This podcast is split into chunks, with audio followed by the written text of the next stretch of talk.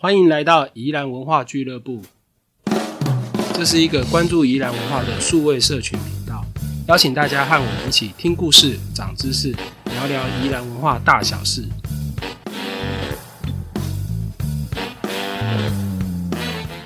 欢迎来到宜兰文化俱乐部，我是旅人书店的四九。那今天我们来到现场的一样有佛光大学文化资产与创意学系的蔡明志蔡老师，我们请蔡老师跟大家打声招呼。哎，大家好。好，那我们接下来就有请蔡老师。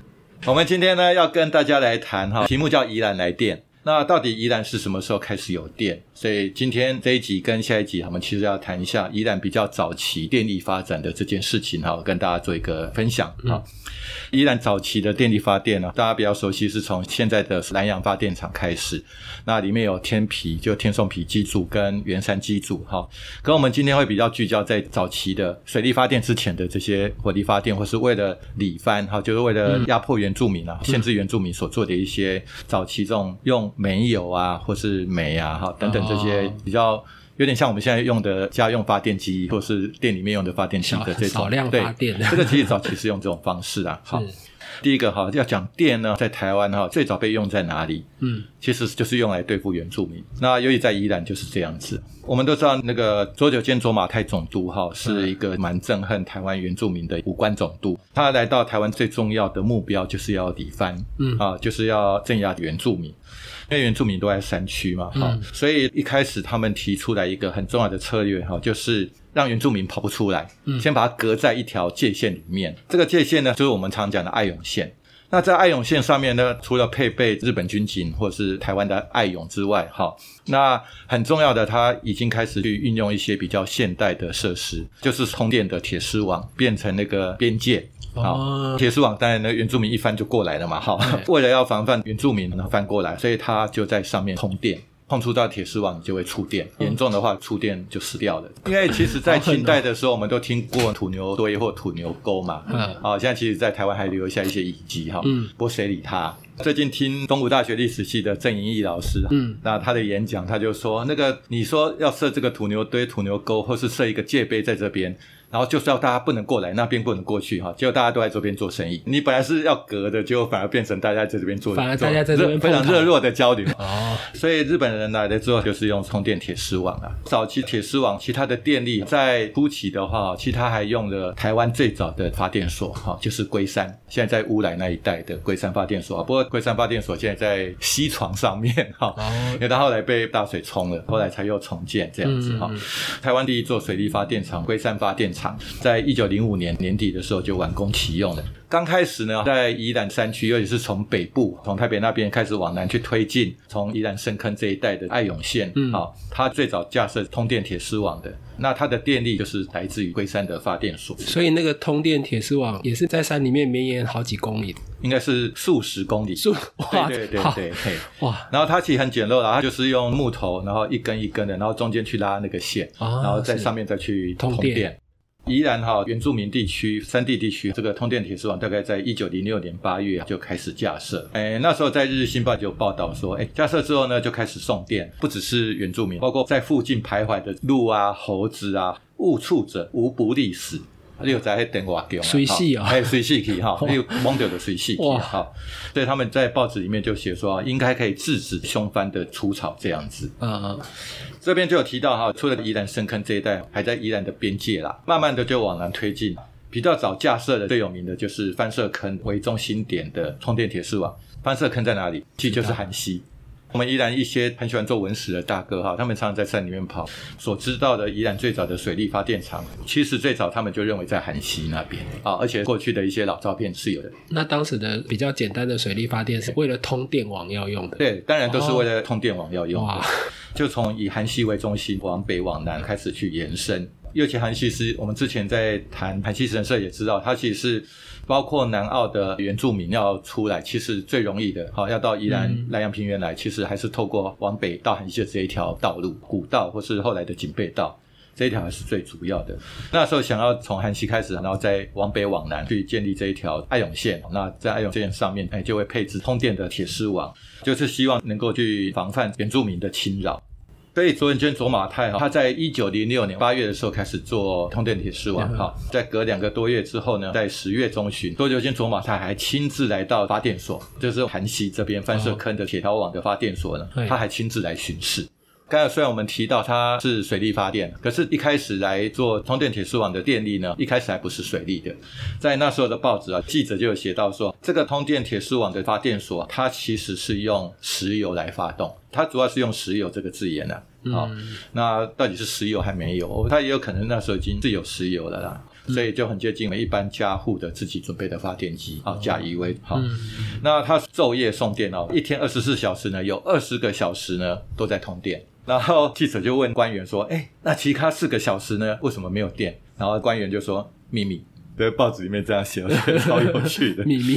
对，秘密，秘密。对，这等于是宜兰比较早期运用电来做这件事情哈。电它一开始先用火力发电，火力发电就是烧石油、烧煤油，嗯啊，这种比较简单的方式。嗯。那隔两年之后呢，半社坑的发电所，就我们刚刚提到韩溪这个地方呢，它就已经改为水力发电了。这时候呢，他会用翻射坑溪的溪水把它引进来，所以他会做木头做的那个引水道。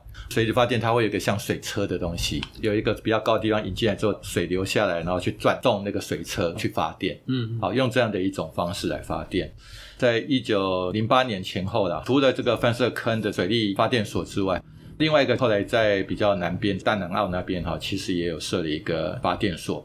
那这两个发电所可能是宜兰最早的两个有点接近现代的发电所，就开始有电了。对对对，开始有电，只是说它是拿来对付原住民的。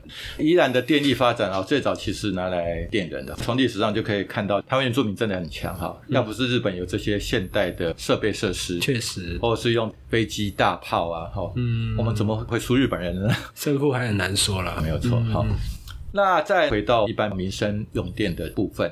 我们民生用电除了对付原住民之外，那我们一般住在南洋平原的，包括台湾人、包括日本人，也需要有一些民生用电啊。所以从一九零九年哈，就明治三十六年的时候呢，就有人讨论说应该要设发电厂，因为宜兰的水很多嘛，所以希望能够设水力发电厂。那第一个考虑到的是我们最大条的那一条莱阳溪，是啊。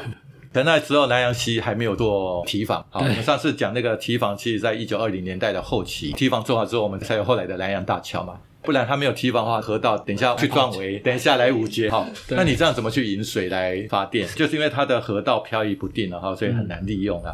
后来呢，就有机会，他们想要用五老坑，对，五老坑溪除了水很干净哈，我们有好几条水郡的源头都在那边之外，它过去哈只是依然算比较大条的河川。而且它从山上下来，很快就落到平地。是，其实那边水会比较急啊。对啊，我们都知道要用水位差嘛，好来做水力发电。所以他们觉得那边其实是比较适合的。在五月的时候，就一个日本的专家就来这边勘察过，他的结论就是说，乌老坑溪这个地形跟水量呢，都非常适合水力发电。嗯，好，所以看样子是有点希望哈。可是呢，那时候到底谁要用电呢？我们现在是家家户户都要用电嘛，当时候没有嘛，哈，那时候一般人怎么会有电呢？哈，早期最常用的用电哦，一开始的时候是等会几万，就我们所谓的电灯泡，哦，所以以前算电费是算拎到五正规趴。一颗电灯泡，然后一个月要缴多少钱？所以以前哈不叫台湾电力公司，要讲台湾电灯公司。我们之前在谈大流动地区工业中枢地的时候啊，我们也提到，在一九一零年代开始有越来越多的现代工业啊开始进来，需要比较大的电力这件事情哈。哎，我们要设这个水力发电厂，除了提供电灯之外，希望说也可以给准备要发展的近现代的工厂使用。比如说在台南制糖株式会社的前身，有一个在宜兰七张。那边有个宜兰制糖株式会社，那或是说，哎，开始有一些谷仓要用机械碾米啊，好，那那个他们就认为说大概都可以用了。可是日本的专家发现说，哎，这个水力发电很好啊，那个五老坑溪很适合，可是你们用电的人有点少，哎，市场太小，因为做发电所还有他拉的这些线路其实都蛮花钱的，所以说他也需要鼓励大家哈，如果我们做了要多申请一些啦。嗯。那那个时候出估哈，在一九零九年的时候，整个依然有在亮的电灯大概一千五百盏，好像也不多啦。现在一个人家里可能都二三十个，对对对，那这样算起来不过五十户嘛，对 对，好，所以并不多啦。那那时候制糖会社啊，也可能未来要准备改革，变成现代机械式的制糖嘛，是。啊，还有甚至开始有一些轻便铁路啊，嗯，啊，轻便铁路我们都知道是人力去推嘛，那时候也想说要不要用电力啦，哈，不过大部分还是用人力在推啦。因为要投资这个事业嘛，所以就有民间一些有钱的资本家就说：“哎，我们要不要成立一个电力会社？就电力株式会社啦。其实就我们现在的电力公司。参考这些专家的建议之后呢，他们在一九零九年六月就有伊兰罗东苏啊这三个地方的人士呢，决定要来投资人，就是等于是民间要自己出钱哇。对，其实很多早期都是这样子啊，只是后来都被收归国有，卖给国家了，好或卖给政府。那个时候呢，五老坑溪的溪水大概可以产生一千一百千瓦的电力，好，其实以现在来讲真的很小了。然后它当然就会有像我们补血电啊，它会从高压的电转到低压，嗯，然后再送到各个地方去，这样子，好，出估经费大概就要七万五千元，在这个时代算很多了，已经可以盖我们的罗东妈祖庙这么多了。不过我们现在讲这些钱，可能大家比较没概念了。比如十六烛光的灯泡，一个月要缴一点三零块，确实啊，利润还算不少。好，隔了几个月之后呢，在一九一零年，又有一些资本家跟一个日本人叫土居林三郎，因为前面可能只是少数几个人合资，比较像合资会社。可是后来因为资本额比较高，所以要用株式会社。株式会社就是它有股东啦，有股份的啊，就是去募股份，然后成立宜兰电器株式会社。资本额哈大概是十万元左右，那那时候也是想要用五老坑溪好，然后准备可以拿来做那个电灯泡会亮啊，然后再很重要就是制冰啊，之后会谈台电过去很重要的附属事业就是制冰厂，嗯，好，然后精米啊，然后做水泥啊，就反正现代工业都可以用。后来因为经费实在太高了啦，募不到这么多股份啦，所以后来从十万元的资本额降成五万元。然后一半采用水力发电，一半采用火力发电啊。这个火力发电当然就是用煤啊，或者是一般性的这些火力发电的材料。那这个水力发电的设备可能就做的比较简陋。当然你要做这些事情，也不是自己想做就可以做啊，要经过总督府土木部啊，有点像现在营建署或经济部的认可这样子。所以那个时候就有经过总督府的许可可以做了。不过后来还是没做啊，就依然正式在民生上面哈开始有电，只是从一九一二年的时候开始。那这时候就有几个蛮重要的人物，比如说像小松南米啊等等几个人，就提出说那个水力发电实在成本太高了，所以就把它改成火力发电。就在一九一二年，他们就想要去成立宜兰电器株式会社。那这里面就有很多在宜兰或在罗东很重要的日本人哈。那最有名就是波江野吉太郎，那他就投资蛮多的。宜兰电器株式会社呢，其实就在一九一二年的年底，十一月二十号就在宜兰成立了。除了小松南米啊、波江野吉太郎之外，其实还有宜兰的律师哈佐藤德志，或是以前的中山乡长江锦章，还有那个现在在宜兰市第一肉跟后面啊黄阿西的洋楼，他们都是很重要的股东啦。好，那当然我们要成立就要找个地方来发电嘛，啊，要有公司嘛，有工厂嘛，要登记地址，对，没有错。好。他们选择的位置就在宜兰街的西门外，是现在哪？就是现在的台电，旧城西路上面的台电。哎，啊，光大巷为什么叫光大巷？因为有点灯嘛。哇，哎，所以才叫光大巷。啊，为什么台电会在那边？就是从这个时候开始的。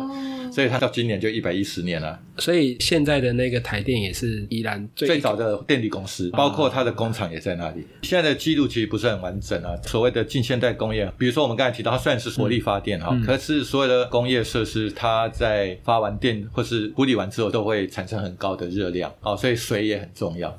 所以它为什么会设在这个宜兰河的旁边？因为它要冷却，冷却那个机台湾还留了早期日本时代的一些电台哈。哎，那比如说鹿港以前的央广，它后面还有一个水池，就是为了中文管而发射电波啊，会产生高热，所以必须要降温啊。中心磁场以前里面也有很多水，一部分也是为了降温，不然它会爆炸。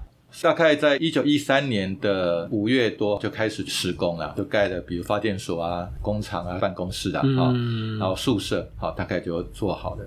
那发电的设备哈，当然那时候也是从日本买过来的。所以大概在一九一三年七月二十二号就把这些设备都移过来。好，在七八月的时候有一个事情很重要，这个后来在台湾早期很多彩绘里面或是明信片里面都有，它造成我们都市景观的改变，就是因为要有送电嘛，所以就产生一个很重要也非常具有现代象征的，就是电灰条啊，以前叫电柱啦哈，电灰条啊，哦，然后去安装这个线路。工厂里面也开始，我们讲火顶啊、气罐啊，就是这些要用火力发电这些设备，然后就开始陆续去装。好，嗯，在一九一三年的九月十五号试营运，需要试机的，看有没有电。嗯，哎，还不错哎，报纸里面就写啊，一时宜兰市里面啊，沿街各道电光灿烂，如同白昼。因为本来以我们现在来讲，可能还是很暗的，可是当年晚上都乌漆嘛黑的，那突然有一点亮光，哇，就超亮的，对，哈，所以九月十五号就四点灯，哎，好够北外哈，做了一些调整之后，哎，我们就要记住这个时间，一九一三年十月六号正式营业。正式通电，十月六号，好，所以我们应该来弄个宜兰来电日哈，就是那个 十月六号，明年十月六号宜兰通电百年纪 纪念之类的，有没有？现在没有，明年我们要等那个一百一十年，哈，因为是一九一三嘛，那那时候报纸就写说啊，每夜光辉灿烂，五光十色，从此以后啊，宜兰就来电了，好，所以我觉得宜兰的电日应该要来庆祝一下，好。那除此之外，一般家里面或是店家的电灯之外，哈，哎，大家也可以去申请。比如说，我今天要办庙会活动，嗯，哎，我希望晚上很亮啊，我可以去租这个电灯。哦，哎，啊，比如说，在一九一五年十一月十号，因为要庆祝大正天皇的即位大典。大正天皇其实在一九一二年的时候，因为明治天皇就过世了嘛，嗯，啊，可是他们的惯例就是大概要三年后，三年后那他才正式即位。那当然，日本天皇即位，那日本内地跟他殖民的这些地方啊，各地都大肆庆祝了，啊，所以他宜兰市也举办很盛大的庆典啊，然后在整个宜兰市就装了一千一百二十六个临时电灯。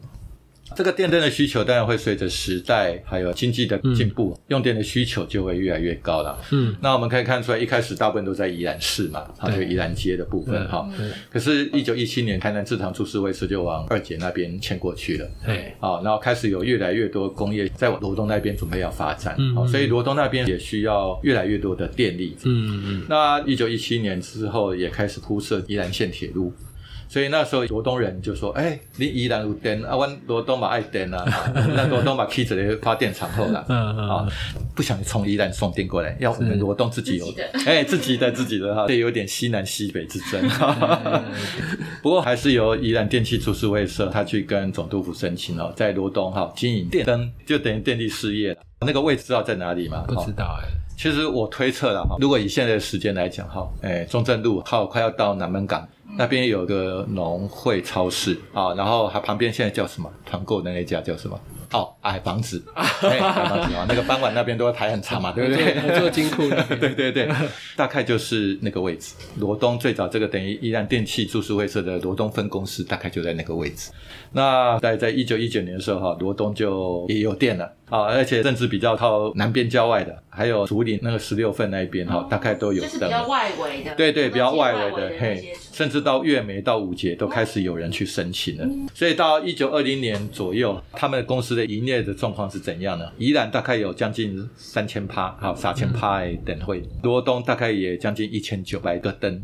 那苏澳要隔了两年，在，在一九二二年的时候哈，才开始有电。所以宜兰最早的电就从宜兰市开始啊，然后再就是罗东，好，然后再是苏澳。不过头城人一定很不爽，头城明明是最早开染的第一。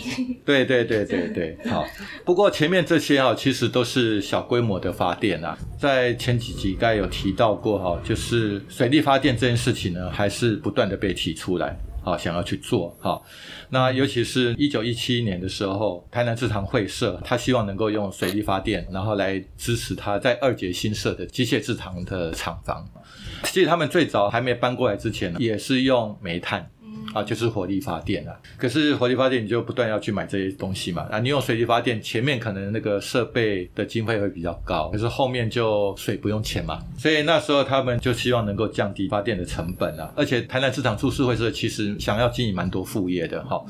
中信职场最早期其实也是从台南市场株式会社去分出来的，只是后来他把它独资，变把它切出来独立而已哈。在当年一九一七年，第一根太平山的原木也留下来了。好，所以他们也想去做制裁。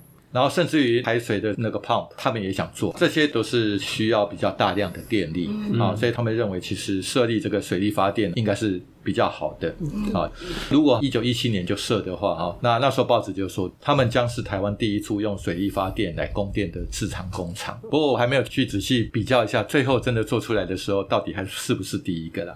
那那时候其实也有好几家在台湾大资本的这个制糖厂哈，比如制糖公司，比如说像盐水港制糖，嗯，他在花莲设制糖厂的时候，他们也想要用那个木瓜溪，嗯，啊来做水力发电。木瓜溪现在沿岸就有好几个战后的发电厂，哈，那个水量非常。充沛，而且有比较高的水位差。在一九一七年之后，很多的制糖株式会社都打算用水力发电，好来作为制糖机械能源哈的来源。那个台南制糖，他就跟总督府提出申请，想要供应他们在二姐的制糖工厂的用电。那一九一八年的年底啊，就获得许可。哎，我们都知道水力发电要引水嘛，好，所以在南洋溪跟清水溪河流的那个地方，他想做一个拦水坝，然后把水拦进来。不过，因为我们都知道南洋溪以前叫浊水溪嘛，是，所以那个水也不能太浊了。所以他进来之后呢，他就先引到一个叫九琼湖，现在天颂皮进去，瀑布屋那个梯房走进去，那边有一个九琼湖，好，那个九琼湖就是它的沉沙池。所以让刚进来这个比较浊的水能够在那边先让那个沙能够下来，然后再用隧道就铁管了，再把浊度比较没有那么浊的水，比较干净的水呢，好，再用铁管呢，然后穿过这个山，然后到这个天颂皮发电厂的后面，这个都有高度差哦，嘿，对，高低差。好，我们现在去在外面就看到就有好几根那个很大的那个水管就从山上下来，用这样的一个水位差，而且水量还蛮大的，嗯，好。所以最后还是用南洋溪嘛，只是早期想的南洋溪是在比较下游，嗯，好，这个时候它就在上游从山地转到平原的大概这一段，那这个水量非常的充足了，好，所以就比较没有问题，好，可以发电非常多，然后经过那个九千五，然后再发电出来这样子，嘿，做这个水力发电啊，真的就要很多钱，大概要三百多万日元。那它大概就是要拿来做这个制糖，跟还有我们知道台南株式会社一开始制糖的时候，它也同时成立了制纸工厂，嗯，好，所以就提供两个工厂来做，嗯，那其他当然就提供给一般民生的电灯啊，啊，或是其他，哎，我们之后会再谈啊，它跟台肥会有点关系。可是呢，这里就碰到一个问题，就是我们前面几集都有提到过，一九一七年之后呢，太平山的原木呢砍伐之后，那是用放水流的方式下来的，所以南洋溪上面就会常常看到很多很多的原木在那边飘嘛，对不对？嗯。可是你现在一个拦水坝拦出去，然后哇，那个木头就会撞到它，木头大概有一大半会被拦水坝拦住。那这个木头又那么大哈，是木头会撞坏，木头那么大也会把这些拦水坝撞坏，所以怎么办呢？当然就就要谈条件嘛。这个时候，他们就要去谈，就是说，干脆好，那你帮我做，我从土场本来是放水流下来，那你们帮我做一条铁路好了。好，所以我们前面几集有提到过，说罗东森林铁路，好，或是说太平山森林铁路的平原段，其实是分三段拼接起来的。对对。好，里面最重要、成本最高的那一段，哈，就是天松皮到土场这一段。为什么会有这一段？就是因为你要做发电厂嘛，所以就想说啊，好吧，好吧，那就麻烦你们的电器株式会社跟当然还有跟台南制糖株式会社，你们要帮我们处理这个问题啊。所以后来就帮忙盖了这一段铁路，之后再由总督府呢分十年把它买回来。嗯。之前提过哈，大罗东地区在日本时代这些工业哈，其实他们是互相联动的。嗯嗯。啊，比如说因为要制糖，所以它要发电，然后因为要发电，可是它要拦水，可是就妨碍了这个木头从山上下来，所以只好就做一条森林铁路。好，那等下我们会再提到，因为电太多了哈，所以还要拿来去做别的事。大家常常说，哎，那我们那个夏天都没电了，为什么那个冬天不存多一点哈？那个备转容量高一点哦，备转容量不能太高。太高容易爆炸，会出事。好，所以备转能量，以我的理解是不能超过百分之十五。所以电太多，它一定要把它用掉。嗯，纵使它不用，它也要想办法把它消耗掉。好，这样才是安全。那那时候当然台北的电也还不够了。好，所以当时候在做规划的时候呢，土木局的技师也说啊，这个水力发电做好之后呢，除了做宜兰工业的还有民生的用电之外，嗯，它也可以提供给台北用。最后给台北用还有剩，还是备转容量太高。你看，因为我们南洋溪很大，那个水量很丰富嘛。那那时候已经有提到说，一部分的电拿来做电池工厂、电灸。啊，碘灸就是要制造这个肥料的元素啊，好，嗯，比如我们在苏澳现在也有那个很大的电池厂一样，所以整个天颂皮的水力发电公司就从一九一九年的七月中下旬开始去做了送电的电路，那时候规划一开始是两条。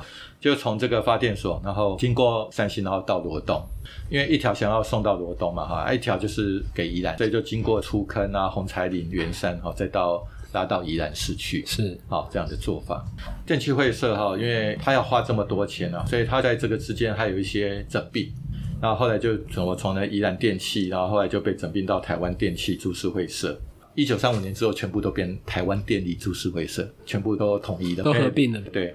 他们其实会有一些附属事业啦，不过我们这个可能就下一期再谈。最后，它主要的电力其实先拉到罗东来，它种出来是高压电嘛，所以它必须要把电要变压，哦，就变电所，变电所，好，所以变电所就设在罗东，就是我们现在都要迁走的，在罗东林场对面那个变电所。哦，哇，原来这个变电所这么久，非常有历史。它去年刚满一百岁，而且它是一栋很漂亮的西洋式的建筑。简单跟大家分享一下，依然早期的电力事业，一开始是从初期的火力发电，到后来就比较简易的水力发电，那主要是用在台湾总督府拿来压制原住民的。好，然后做通电铁丝网，后来才慢慢转到民生用电。可是这民生用电一开始是在用火力发电，好，用石油或者会用煤啊等等简易的火力发电的设施。那一开始是设在现在在宜兰旧城西路台电的宜兰总公司啊，好，那个就是宜兰最早真正民生用电的发电厂啊，就在那个位置。